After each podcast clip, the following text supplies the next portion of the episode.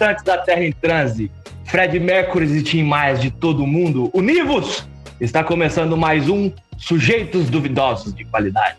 Hoje faremos de Morrisons e Axel Rose se remexerem no túmulo, pois neste Drops de Anis semanal de entretenimento de ponta, lançaremos mão de nossos comentários mais deslocados que o Bob Dylan no clipe de We Are the World sobre obras filmísticas de músicos e músicas que curtimos.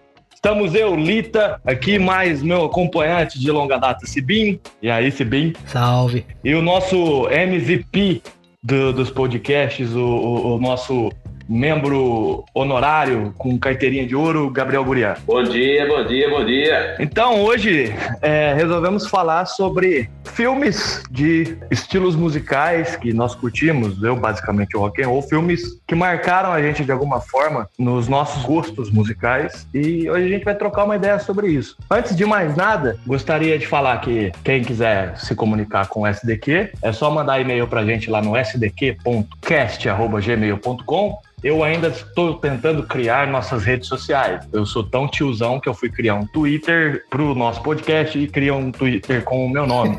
e não sei como mudar.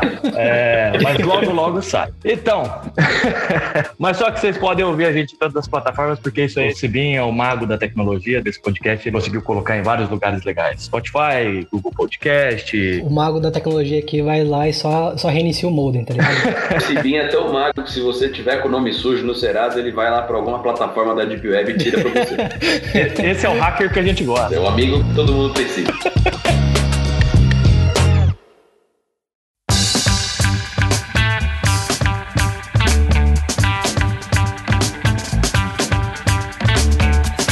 Então, vamos começar com vocês aí, cara. Que que cê, quais foram os filmes que vocês assistiram que tem como fundo música, né? Seja rock and roll, seja jazz, seja samba, seja sertanejo, que marcaram vocês, assim? Sertanejo. Dois filhos de Francisco. Peraí, peraí, peraí, peraí. Ninguém falou que a gente ia falar mal de Dois Filhos de Francisco, mano. Não é falar mal, foi só uma referência, Gabriel. Ah, bom. Então eu tô feliz de novo. Desculpa aí. Abra esse coração, Dois Filhos de Francisco um patrimônio nacional, cara. Patrimônio nacional e conseguiram usar o Zezé de Camargo novo lá, igualzinho o Zezé de Camargo. Igualzinho o Zezé de Camargo. Não, igualzinho o Luciano, né? Peraí, quem que é o Luciano mesmo? Ah, é, não. Não, o Luciano tá nada a ver. O Luciano tá nada a ver, velho. Quem que é o Luciano? O primeiro filme que eu lembro de, de, de ter visto, de ter gostado, assim, tem temática de música, etc. O primeiro filme que tem, tipo, uma, uma, uma lembrança nostálgica é a Escola de Rock, velho. Ah, a Escola de Rock eu acho que marcou muita gente mesmo, cara. Incontornável, cara. Porque, assim, que ano que é o filme? Eu não lembro agora. 2004. 2004? É, então. Quando começou a passar nas, na, tipo, nos canais abertos aqui no Brasil, foi uns dois anos depois, 2006, por aí, e eu tinha meio que acabado de, de começar a aprender violão, sabe? Então eu tava na pira de, tipo, toda a música que eu, que eu ouvia, eu queria aprender, eu tava, tipo, conhecendo bastante coisa de rock and roll, etc, etc. E aí tava passando esse filme em dia e eu comecei a assistir falei, caralho, olha essa música que eu reconheço. Ai, olha que música da hora, como é que ela chama tal. E aí, velho, eu fui criando vários laços, assim, com o filme, com o Jack Black, assim, foi mais. Eu fui assistir esse filme no cinema, cara. Na, nessa época, eu tinha um programa que passava na cultura que era o Alto-Falante. E lá tinha um cara, mano, que ele é meio folclórico em BH, que é o Adriano Falabella, da Enciclopédia do Rock. Que ele, todo, todo programa que ele começava, ele falava assim: é, Gostas do delírio, baby? é, porque o rock and roll é pra quem merece. Aí ele falava tal sobre bandas, sobre um disco específico tal. E eu era fissurado, eu gravava em VHS. Nossa. E justamente por causa do. é, é, ele fez um programa sobre o Escola do Rock. Ô, né? Deixa eu só fazer um adendo aí, porque tá explicado porque que o Lita não consegue fazer as nossas redes sociais, né? Tiozão aí de 40 anos, 50 anos. Enfim, põe a senha pro pai. Do tempo que nem samambaia existia na natureza, né? É. Não, inclusive, dois filmes que eu vou falar hoje eu conheci no VHS, cara. Eu aluguei numa locadora. Alguém sabe o que é uma locadora hoje em dia? Que tempo mágico. Saudades, cara, saudades. Ninguém faz ideia do que é uma locadora. É verdade. E aí, tipo, tava, tava passando um programa, né, do Enciclopédia do Rock, sobre a escola do rock. E lá, cara, um dos filmes que eu conheci que, assim, me moldou como pessoa e gosto musical foi o Alta Fidelidade, que é um dos primeiros filmes que o Jack Black aparece, cara. E aí foi aí que eu conheci o Jack Black, eu fui pro cinema, assisti o Escola de Rock antes do Alta Fidelidade, né, e, me- e pirei, cara, porque eu conheci conheci muita coisa pela escola de rock também. Achei do caralho aquele filme. É muito bom. O John Cusack também é um dos papéis mais icônicos dele, né, velho? Tem no Alta Fidelidade, né? É um cara que sumiu também, né? Sim, ele deu uma sumida, né, velho? Eu vi, eu vi ele no documentário do Michael Jordan, cara. Última vez que eu vi ele, em 98. ele aparece? Nem lembro. Ele aparece, tem um jogo lá que ele vai. Ele vai ah, ver é, o que jogo. ele tava é. no jogo, né? E ironicamente, assim, pra você ver como os, os- os aparentados estão tudo nessa porra. O Jack Black é um ícone dos filmes de rock and roll. E a irmã do John Cusack, a Joan Cusack, é a, a diretora da escola, no Escola de Rock. Oh, que da hora, velho. A irmã, a irmã dele, cara. É a irmã dele, a que curte o Steve Nicks. Ah, que ela fica louca com o Steve Nicks. Que ela fica louca com o Steve Nicks. Ela volta à adolescência, ela começa a descabelar com o Steve Nicks. Nossa, tem uma cena no, no Escola de Rock também que eu dou risada pra caralho com ela. É no final, quando as crianças vão se apresentar lá, né? Aí tem aquela outra banda, que era a banda antiga do Jack Black. E aí o guitarrista novo, ele tem uma, cam- é uma camisa que na verdade é O No Vacancy. Nome bosta, né, velho? Nossa, muito nome de banda de garagem, né, velho? Né? É, tipo, não há vaga. Não há vaga! Não, e esse cara aí, velho, tipo, ele tá usando, que nem você tava falando ele tá usando uma camisa, é só as mangas, Tem né? manga, tem corpo a camisa, né? O cara parece uma lagartixa do, do, Homens de Preto, tá ligado? Tipo, aqueles alienígenas. Aí ele vai falar com a, a diretora da escola lá. É, passando uma cantada. É, é, você é quente. É, ele vai, tipo, rebolando, falando. Se contorcendo. Você é a, a diretora da escola? Você é quente. Legal, legal. legal. Então, o filme que me marcou, cara, o filme que, assim, ó, abriu a- as portas da percepção pra mim quando adolescente, porque eu me, além do filme ser fantástico e ter e mostrar todo o folclore ali do rock and roll dos anos 70, final dos anos 60, final do, e começo dos anos 70, eu me identificava muito com o personagem, cara, principal que é quase famoso. Nossa, Foda. as famosas é muito bom. né? Foda. Esse filme, que é do, que, que é do Cameron Crowe, é, ele é baseado na. Basicamente, ele é um filme biográfico, com vários recortes do próprio Cameron Crowe. E quando ele era moleque, ele era jornalista e acompanhava algumas bandas. E tem várias histórias reais que, que rolam no filme. Com uma banda fictícia, logicamente, que é muito boa. Stillwater, a banda. Além do mais de ter me apaixonado perdidamente pela Kate Hudson também nesse filme aí. Puta que pariu. Ela tá maravilhosa.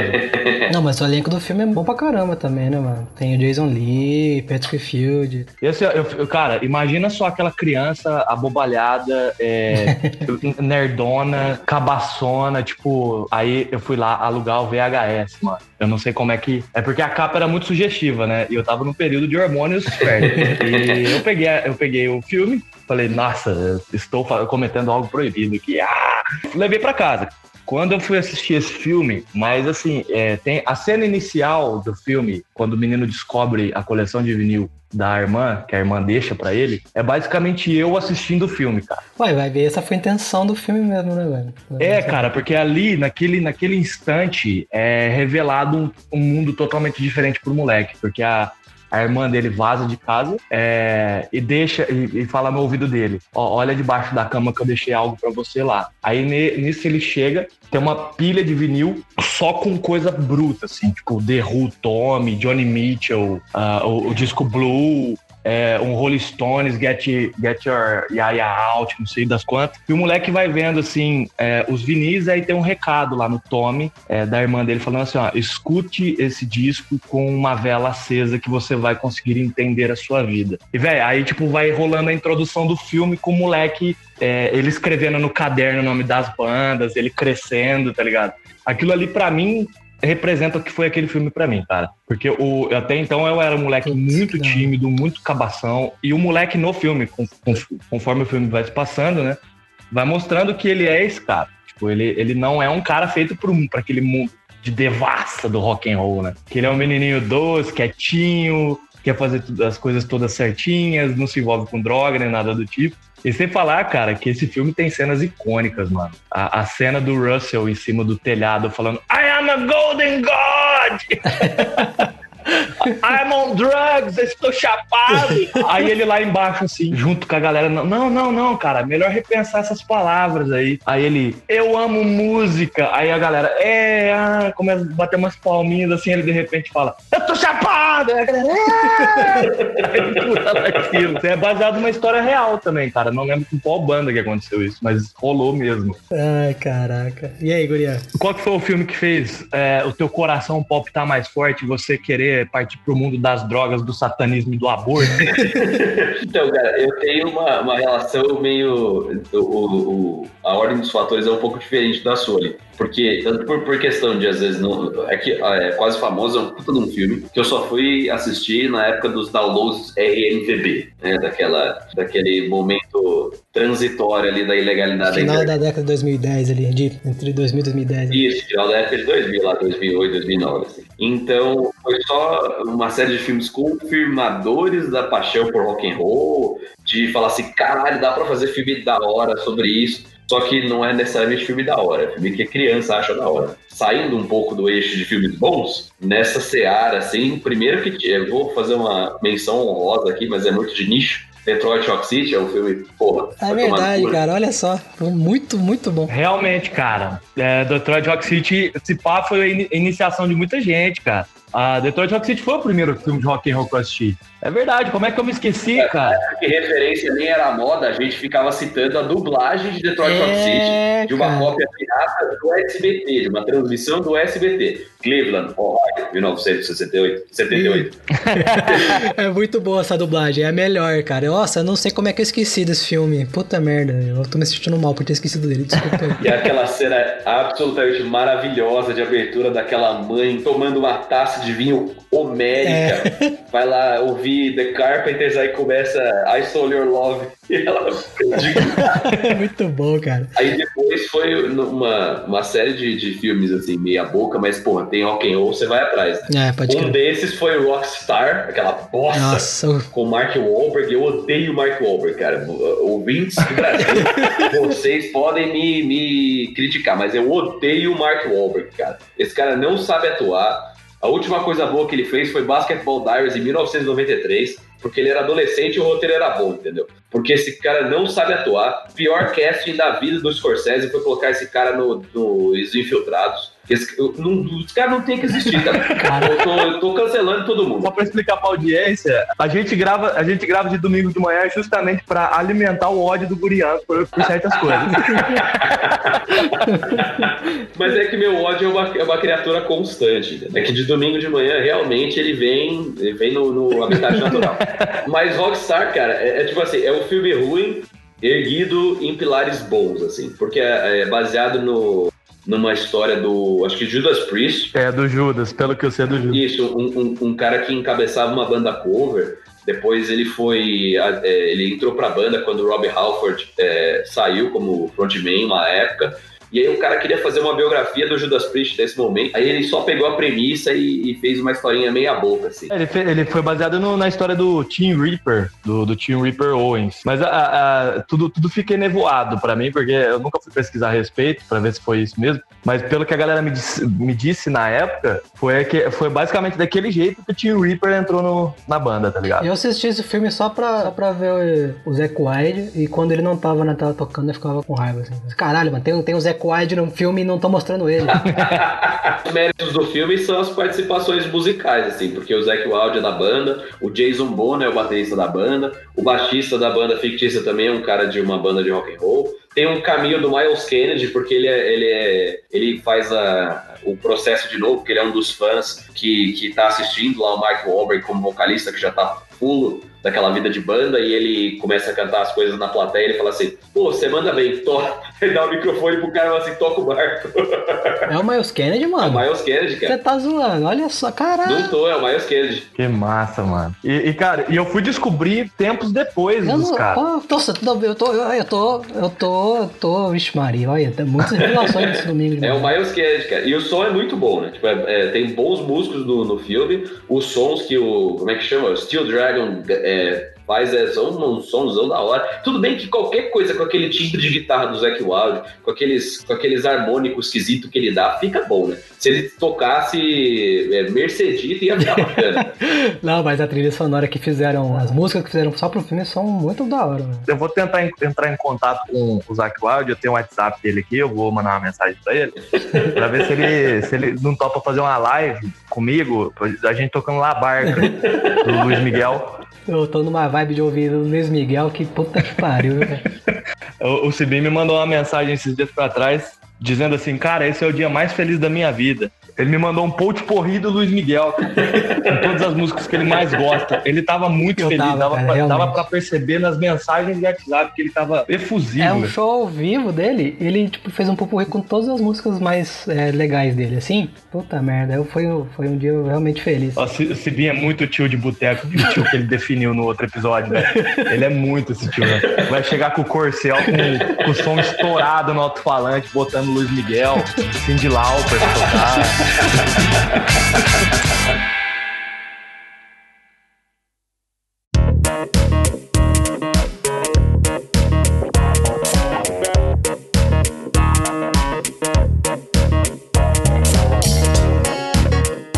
Mas só quero deixar registrado aqui a minha decepção, que é o filme Yesterday. Nossa, aquele filme é um micro, é um hambúrguer hot pocket. Esse eu não assisti ainda e eu, tô, eu tomei cuidado justamente por causa disso. Mano, eu assisti, eu fui assistir mó animado esse filme porque o Lita, você sabe a temática dele? Tipo, o cara sei, que. Sei, sei. A, a premissa é excelente, cara. Isso, tipo, o cara acorda, tem várias coisas no mundo mais.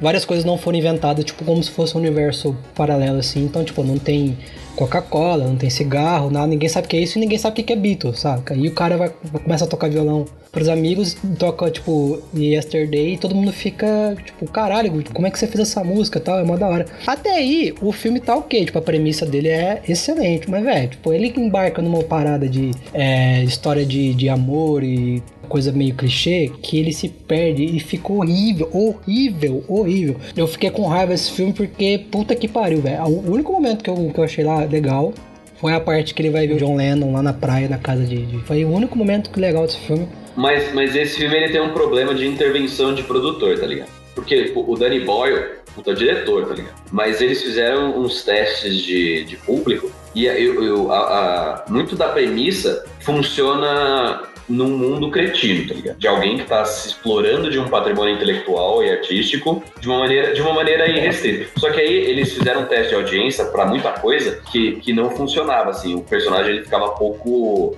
relacionável com o público. Tanto que eles cortaram aquela cena que ele tá no, no, no programa do James Corden, que ele toca, acho que Something pra Ana de Armas, porque ele parece que tá traindo a, a, a, namoradinha dele de infância. E aí, por causa dessa intervenção de produtor e de teste de, de público, o filme desandou, assim, na, na narrativa. Aí ele vira uma historinha de amor de hot pocket, como eu falei. Você pega uma coisa que parece bacana, um hamburgão gostoso, mete no micro-ondas e fica uma bosta. Excelente analogia, excelente analogia. o Danny Boyle já fez várias coisas boas, assim. Pô, o Danny Boyle é o cara do Transport, tá É, mas o Danny Boyle, ele, ele tá... Assim, os dois últimos filmes que, que ele lançou, ele errou, ele errou a mão, hein, cara. Tipo, o Transport em dois também, ele cagou, ah, tem que né? pagar as contas dele, né, vai? Tá aceitando qualquer coisa. O, Transport em dois, eu acho que é, é, é uma síntese do, dos filmes nostálgicos de referência para essa função o filme é direitinho, tá ligado? É, mas assim, ele vai, ele vai, ele vai bem até a metade, mais ou menos. Depois ele desanda. Muito, muito mesmo. Aí ele vira um dramalhão, assim. É, não curti. Oh, agora, saindo dos filmes de, de rock and roll, cara, especificamente, um filme também que me marcou demais e é, e, e, me abriu outros horizontes pra música foi o, fi o, filme do Ray Charles, tá? É, cara, esses filmes biográficos, assim, em geral, eu gosto bastante. O filme do Ray Charles, ele me marcou tanto que, assim, eu sou fãzaço até hoje, assim, muito do Ray Charles. E, e até então eu, eu, eu, achava que o Ray Charles era simplesmente música de velho é, que passava naquelas propagandas de madrugada lá, daqueles kits de CD vocês verem como é que eu tô denunciando minha idade. Tava aparecendo aqueles comerciais é, de compilações de grandes sucessos, que o comercial durava quatro minutos, tá ligado? E aí, tipo, ficava passando umas músicas do Ray Charles e eu falava, puta, isso é muito música de velho. Quebrou totalmente esse preconceito que eu tinha. E, nossa, esse filme é excelente de muitas maneiras, cara, de muitas maneiras. Eu acho que de filme biográfico, assim, é, o que eu acho, se não for o melhor, um, foi um dos melhores que representou melhor o artista, assim, porque ele não mostra só, tipo, o lado de bem dele, assim, porque ele não era nada bem, assim, tipo, ele era cuzão em vários momentos, machista pra caralho, fudido na vida, sabe? Vários momentos, assim, mostra como ele, ele lidava com, com as drogas, né, no caso, heroína, etc. E, cara, eu tô contigo nessa, Lito, foi um dos filmes que, que me deixou mais, é com vontade de conhecer o artista mais ainda, sabe? Teve uma, um derivado de comédia que é com. Não é com o Will Ferrell. Como é que chama aquele cara lá, cara? Ele teve um derivado de comédia, tipo. Comédia pastelão mesmo, que chama Walk Hard. The Dewey Cox History. Esse filme, cara, foi um dos filmes que mais me fez dar risada na face da Terra. Porque ele pega e une todas essas características desses filmes da época, assim, tipo, o filme do Ray Charles, o Johnny June e um, uns outros, Eu cara. já vi isso aí, o, o Jack White faz o Elvis Presley, não é? Eu, eu lembro por causa disso. Exatamente, cara. O Jack Black faz o Paul McCartney quando o, o Dewey Cox resolve ir pra Índia. E os caras, os Beatles estão todos lá na Índia pra tentar achar paz interior, né? Chega o Dewey Cox, começa a conversar com eles. Ah, Beatles, vocês estão por aqui, que legal, cara. É, a gente tá aqui porque a gente tá com crise na banda e tudo mais. Aí eles começam a discutir, começam a tretar na frente do guru, tá ligado? Começam a rolar no chão, se estapear, ele e o John Lennon. É engraçado demais. E tudo muito exagerado. Tudo muito exagerado. Daquele tipo de comédia que a gente adora. Ele mata o irmão sem querer, é, cortando ele no meio com um facão, mano. Isso fica, tipo, assombrando a vida dele. Quando ele tem uma, a bad trip de LSD, vem um fa... aparece tipo uma cena Yellow Submarine, assim, com um facão gigantesco vindo pra cima dele. É muito bom, cara.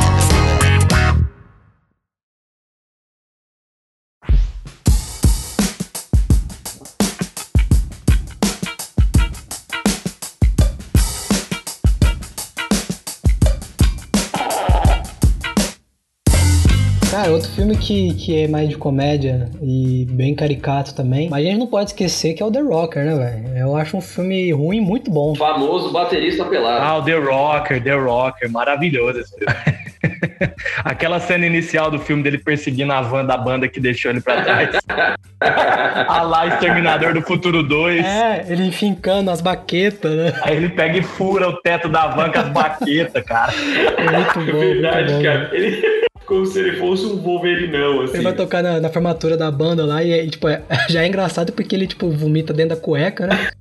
Aí ele vai tocar e, tipo, ele começa a viajar na bateria como se fosse um show gigantesco, né? E aí ele se empolga, a música é mó calma, ele começa a desossar na bateria. Que é tipo a cena do Jack Black, né? Solando como se ele estivesse no, no Wembley Stadium, né? Naquele showzinho mequetrefe do, do começo do Squad É, pode crer. Não, até na sala de aula, Jack Black, quando vai fazer aquele solinho do Smoke and Water. lá. É verdade, né? Mas um lance, um lance desse filme do The Rocker, cara, é que é, aquele filme, ele, ele, ele pega essas, esses, esses estereótipos, assim, de filme, de música e de, de- da indústria musical, assim, e ele solidifica o mito que também tem no Almost Famous, é, tem outros filmes, de que o produtor musical é sempre um grandíssimo filho da puta. Sim, sim, não, ele é clichê em várias coisas, cara. Ele, ele é assim, ele, ele é tipo assim, um emissário de Satanás, capitalista, pra dar razão pros comunistinhas de, de gabinete, entendeu? Pode crer, mano. Não, ele é clichê em várias coisas. Por exemplo, tem essa parada do produtor que é cuzão, mas, tipo, tem a parada do, do, do cara que tava na banda grande, que ele é. que ele sai da banda e ele fica jogado pro lado, ele não consegue pagar aluguel, mora com os parentes, etc. Tudo isso ele é clichê. Tem a parte da, do moleque que acompanha as letras que é inseguro, não quer cantar e tal. Tori, que é insegura também de subir no pau. O legal desse filme é a abordagem dele, que ele é muito mais comédia. Ele vai muito bem nessa. Tipo, o Rain Wilson, ele carrega muito bem essa parada. Por exemplo, cara, como é que você não ri de um cara ensaiando na bateria, tipo, num porão de um restaurante chinês, cheio de caldeirão do lado, ele pelado porque tá calor e não sabe que a câmera tá ligada, sabe? Não, tem o lance do cara é, que, ele, que ele fica brisando na, no mito da Yoko, né? Que é, não sei se é a mãe do menino que beija um outro cara, sei lá. É a mãe de alguém que vai pegar o Rain Wilson lá e ele fica, hello, Yoko. Aí ele tira uma foto É pra quebrar a banda, porque o produtor ele quer pegar um talento ali e, e tirar dinheiro dele.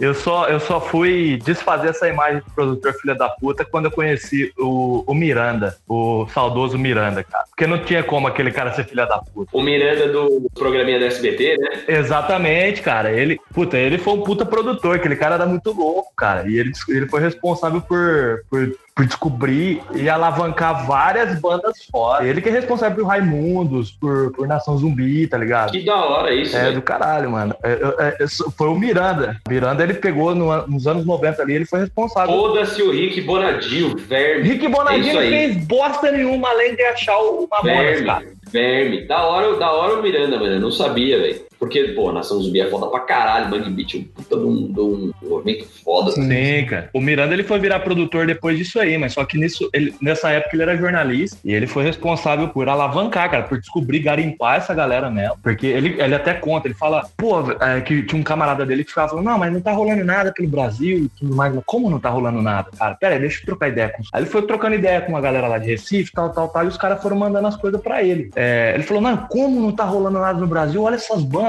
Foi nisso que veio Raimundos, veio Nação Zumbi e tal. Ele conseguiu dar uma alavancada bruta. Mas, enfim, eu não, eu não, eu não gostaria de, de encerrar o episódio sem falar, assim, de um filme obrigatório para quem gosta de rock and roll, cara. Se sintam envergonhados. Eu tô, eu tô colocando o dedo na cara de vocês agora. Final Tap. Pode, pode, eu me sinto envergonhado. Eu sabia que isso ia chegar, cara. Final Tap, se vocês deixaram para depois esse filme, Olha, ainda tem chance, porque ninguém morreu ainda. Eu preciso pedir desculpa também. É, mas assistam, porque, cara, esse filme também ele tá dentro do folclore do rock and roll, porque ele é maravilhoso. Inclusive, eu descobri esses dias para trás que o vocalista do Spinal Tap, vocalista e guitarrista, ele é o irmão do, do Saul Goodman no seriado. Caralho, o Chuck? Do Better Call Saul. É, mano, ele é o irmão do Sol, cara. Eu não fazia ideia. E o cara, ele toca, ele tava tocando até esse tempo atrás. Eles fizeram um show em 2007, que mano. Da hora, esse tempo atrás, já faz mais de 10 anos. Mas, mas, eles estavam fazendo show, cara, a galera do Spinal Tap. Porque o negócio saiu, foi, era aquela. É, tipo uma Massacration, sabe, do Hermes e Renato, que era, era um negócio só de zoeira, de repente virou um projeto musical mesmo. Spinal Tap foi isso aí, cara. Só que é, o Spinal Tap ele é, um, ele é um documentário falso, né? Ele é um documentary, né? Ah, é o mito do, do Dial to Eleven, né, cara? Isso é, isso é vocabulário de cultura pop, assim, de referência que, que as pessoas dos Estados Unidos, pelo menos, Exatamente, falam cara. sem nem saber de onde vem, mano. Mas eu não assisti o filme, eu tô citando só de otário. Tem um mito do baterista que sempre morre, porque todos os bateristas que passaram pela banda morreu. cara, a, a, melhor cena, porque assim, eles zoam bastante com a, megalomania da, da, das bandas da década de 70. Tudo era muito grande, né? Tudo era muito, tipo, ser elaborados e o caramba quatro, e na verdade, por trás ali era quatro caras chucro pra cacete. E aí eles querem fazer um show com a temática do Stonehenge, né? Que eles querem, porque eles são ingleses, então eles querem é, abranger esse, esse folclore e tudo mais. E aí eles planejam um show para uma, uma maquete do Stonehenge descer no palco enquanto eles estão tocando, né? E essa é a melhor cena do filme para mim, cara, porque aí, tipo, na hora que começa a descer ele, ele, ele o, o, diretor ele, ele dá um. O cameraman ele dá um jogo de perspectiva que parece que o negócio é enorme. A hora que vai descendo no chão é menor, é assim, tipo, bate na canela do maluco. Tá? Aí nisso vem os anãozinhos pra dançar como se fosse gnomo, e os, os anão são maiores do que o, o Stonehenge, tá ligado?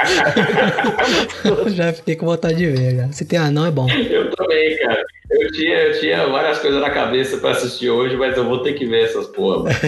Nossa, assista Spinal Tap, cara. Coloca no começo da lista. Tem um filminho bacana que está na Netflix chamado Jovens Loucos e Rebeldes.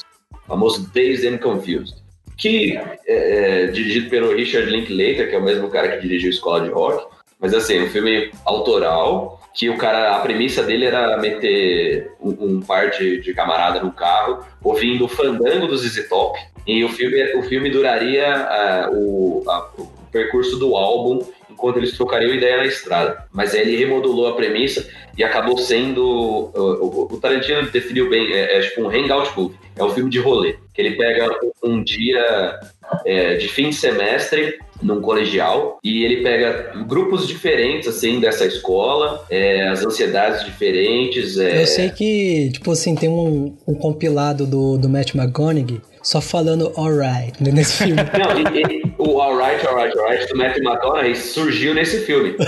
que da hora. Foi, foi, foi, foi, o primeiro papel dele no, no cinema. E aí, muito do, do, personagem dele foi improvisado. Aí ele conta que, tipo assim, quem é o meu personagem? É um cara que curte carro, curte rock and roll, curte mulher e curte álcool. Aí ele olha pro lado, ele tá com um brother que tá com o baseadinho sendo bolado ali. Ele tá num carrão bacana, ele não tá bebendo, mas ele olha lá e tem umas gatinhas no posto de gasolina. Aí ele fala assim, 4 de 3. Alright, alright, alright. Quer dizer, 3 de 4. E é por isso que ele manda, tá ligado? É super improvisadão e que marcou o personagem. E aí é, é um, é, um, é um filme que estabelece ali grupos e, e, algumas linhas narrativas assim, que você acompanha simplesmente por acompanhar, porque são personagens legais, são dramas relacionáveis, é, a trilha sonora é fantástica, é, acho que se passa em 76 ou 78, assim. Então é. Então realmente é, é um, é um hangout movie mesmo. Né? Sim, é, é, é aquele filme de rolê.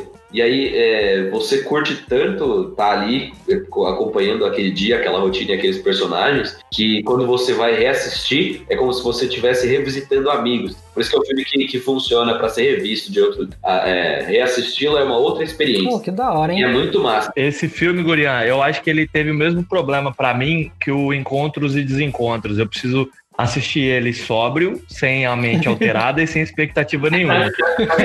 Eu preciso assistir ele novamente, cara. Pô, mas assistir Lost in Translation doido também não funciona, né, cara? Você só vai ficar perdidaço. Assim. Não, eu não estava doido, não, cara. Eu não faço isso. Eu só chego em estados alterados de consciência com meditação. Todo filme pro Lito tem duas versões, né? Versões dele meditando assim, né? Que nem ele explicou. É, são dois filmes que estão tá na minha lista de, de para assistir sem ter meditado antes. Mas essa é, é, uma, é, um filme que eu indico mesmo, assim. O Richard Linklater, que, é, que tipo, ele fez lá os é, Before Sunrise, Before, não sei o que, a trilogia lá dos Before. E ele é um cara que sabe escrever diálogo muito bem. o filme ele se, ele, o filme ele se sustenta muito bem na interação dos personagens e não tem um começo, meio e fim necessariamente. Tipo, não é um dia que muda a vida de ninguém, mas é um dia que é muito representativo pelo, pelo, pelo aqueles dilemas daquela faixa etária e daquele ambiente, tá ligado? Isso é muito legal. E rock and roll total. É bacana. Cara, e o Richard Linklater, ele foi o diretor de Waking Life também, né, cara? Que foi um dos filmes mais pirados que eu já assisti na minha vida. Esse filme é viagem. Esse aí é. Nossa senhora, cara. Nossa, agora, agora que eu descobri que eu assisti uma porrada de filme desse cara, mano, I Love Huckabee. Ah, não, não é dele não. Por que, que apareceu nos relacionados? é o tiozão, hein?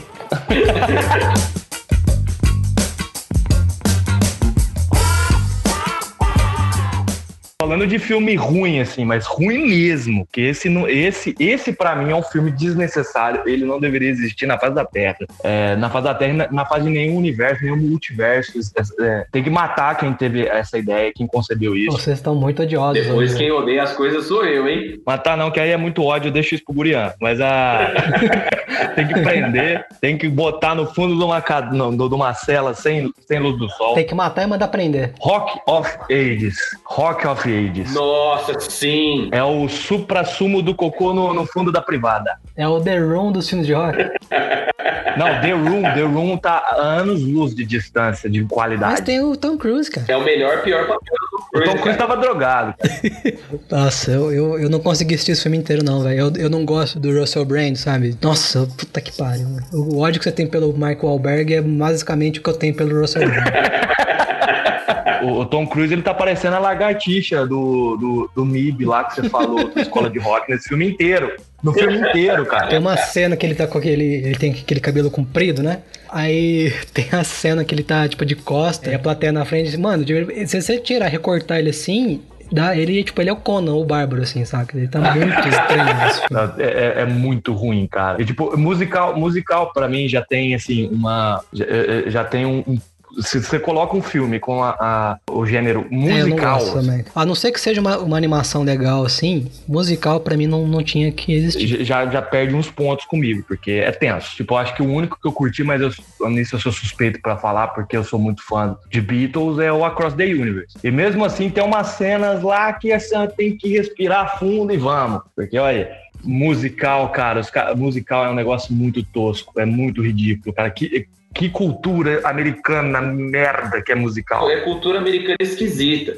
E aí os caras, eles estipulam um tipo de produção teatral lá. Porque assim, musical, teatro, em tese é uma coisa que você tanto explora barreiras da, da dramaturgia, ao mesmo tempo você respeita um cânone porque é uma tradição de, de arte muito antiga. E aí os americanos vão lá e me metem, tipo assim, uns rock and roll oitentista para contar uma história super requintada. Beleza, se isso vende ticket na Broadway, deixa os caras lá, né? Só que você gasta um puta do dinheiro, faz um casting foda, porque o elenco, pelo menos os, os, os mais velhos assim, são foda, cara. Tem até o Alec Baldwin no bagulho lá, que depois é um, um dono de, de bar que sai pegando Russell Brand, tá ligado? Só que aquela bosta de história já não funciona no teatro e você ainda vai fazer aquilo funcionar no cinema. Aqueles protagonistazinho de merda que não faz bosta nenhuma. Os caras pegam o menino do RBD lá, né?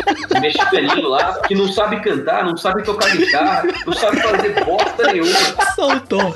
Soltou a fera, né? E faz o puta do. Tem, cara, tem a Catherine Zeta Jones do filme, tá ligado? Por que, que você vai fazer essa bosta? Não tem porquê também. Vamos lá, ó. mais uma coisa que não tinha que existir. Bandido! Tem que pagar